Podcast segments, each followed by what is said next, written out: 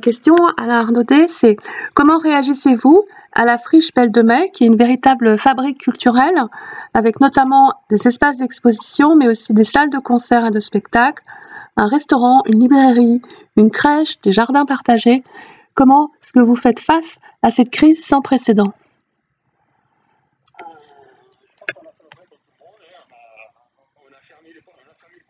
Mmh.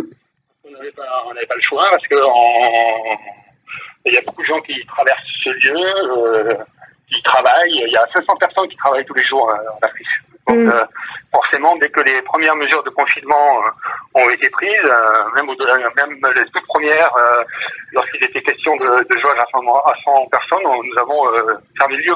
Mm. Fermé le lieu, d'abord limité à ceux qui, travaillent, et puis ça c'était le vendredi, et le lundi, on a totalement fermé le lieu qui aujourd'hui est en veilleuse. Alors on le maintient en, en sécurité, ça ne peut pas faire euh, autrement. Il est évident qu'on doit euh, préserver le, le, le bâtiment, hein, qu'il n'y ait pas d'intrusion, mmh.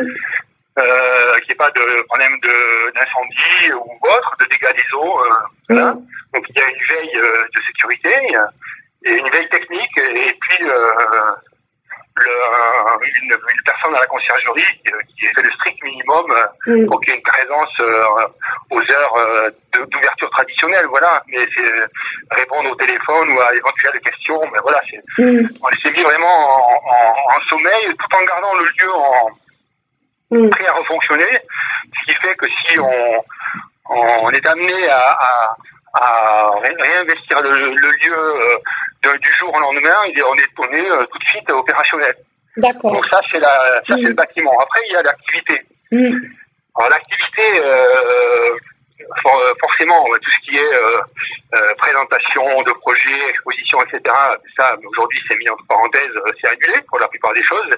Certaines sont reportées, mais beaucoup de choses sont annulées. et ensuite, on travaille sur l'avenir, sur les projets devant normalement se dérouler en mai, à partir du mois de mai. Mm-hmm. pour l'instant, on fait comme si tout ça allait bien se dérouler. Euh, donc on avance euh, en écoutant attentivement bien sûr l'actualité. Euh,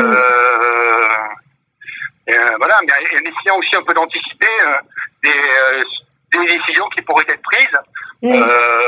Voilà, parce que on, on, peut imaginer que à la fin de, de, du confinement, qui à ce jour serait fin avril, s'il si, si, si, n'est pas prolongé, il est possible que euh, que on ne puisse pas euh, se rassembler euh, comme avant tout de suite quoi. Tout à fait. On a peut-être un peu de temps. Enfin, mm. on peut on peut le on peut le on peut le présager quoi. Mais là, après moi je suis pas spécialiste de, mm. de la santé publique, mais voilà, donc on, on, on, a tout ça en tête, et on avance, on travaille, on essaie de pas euh, de, de, conserver les projets, de pas abandonner les artistes, parce que c'est, il faut savoir que derrière il y a des, des gens, des, mm. des, des, des, hommes, euh, des techniciens.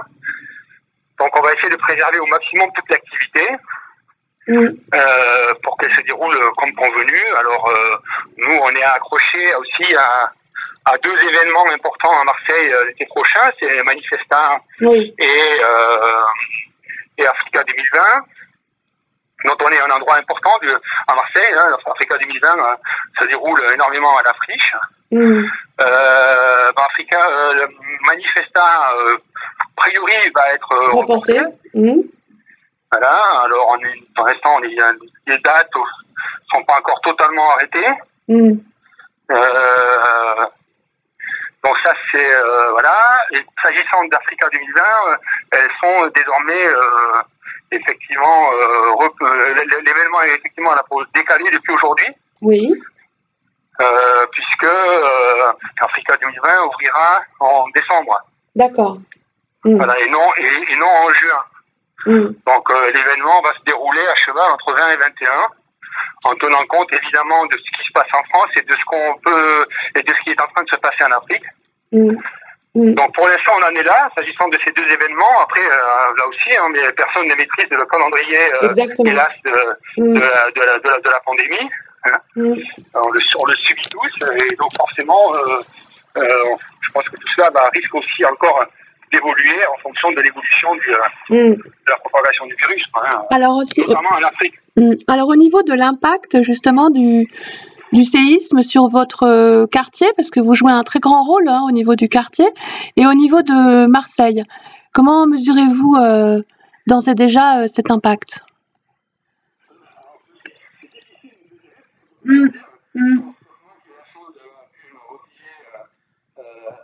Mm. un endroit où je peux accéder à un espace vert rapidement, hein, la campagne, donc c'est bien, mais sinon on sort pas de chez nous. Hein, donc mm. c'est difficile de mesurer l'impact. Euh, on peut simplement imaginer ce que peut être la vie euh, des habitants du quartier euh, aujourd'hui chez eux, dans des endroits, des habitats qui sont quand même très souvent insalubres, mm. très étroits, où on vit à plusieurs à l'intérieur.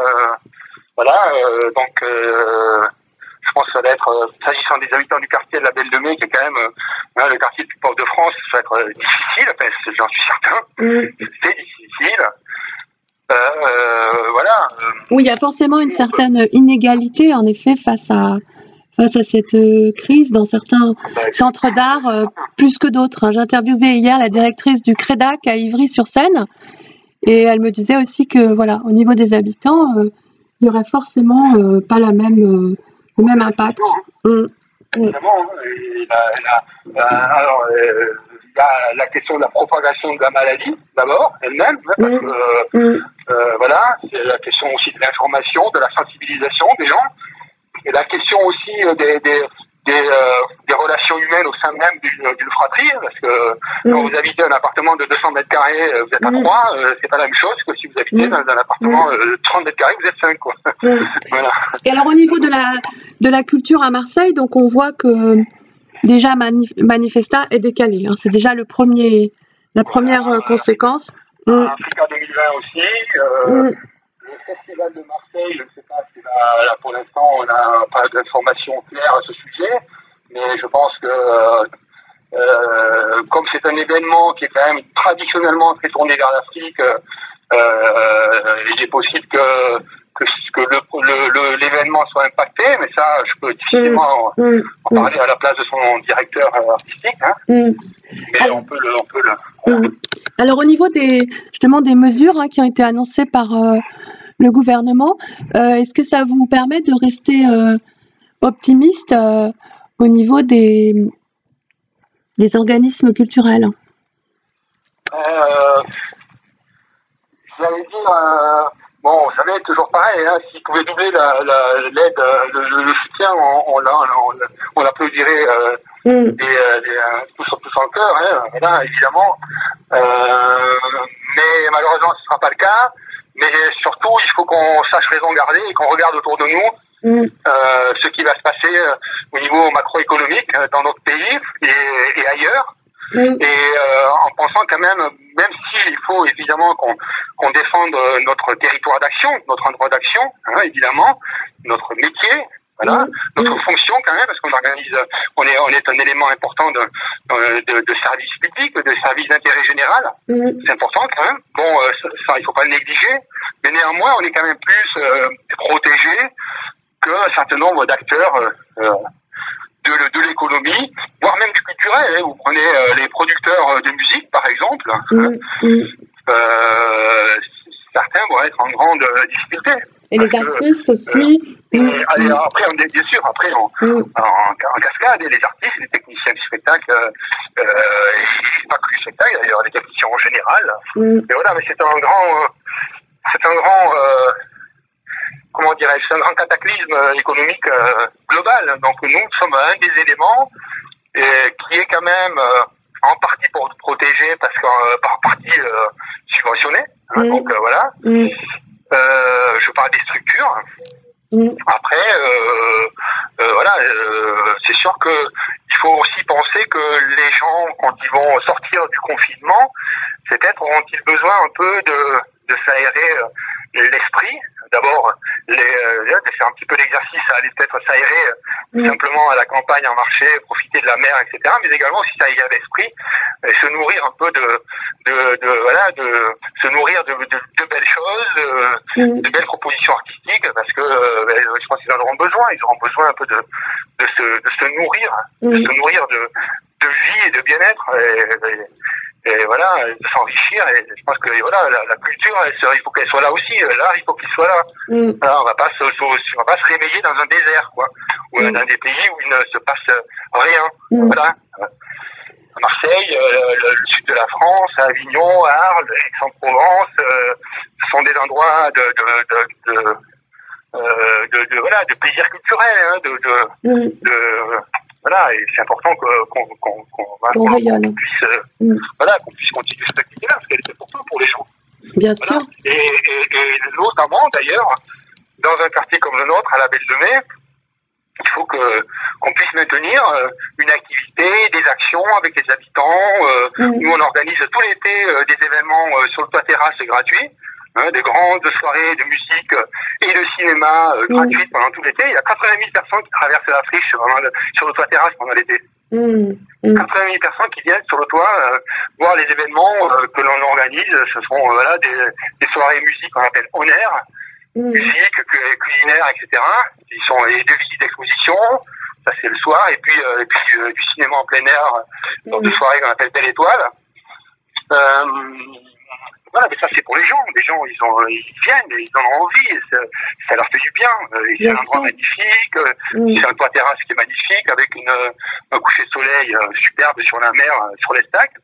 Et voilà, et, ça, il faut qu'on puisse l'offrir aux gens. Mmh.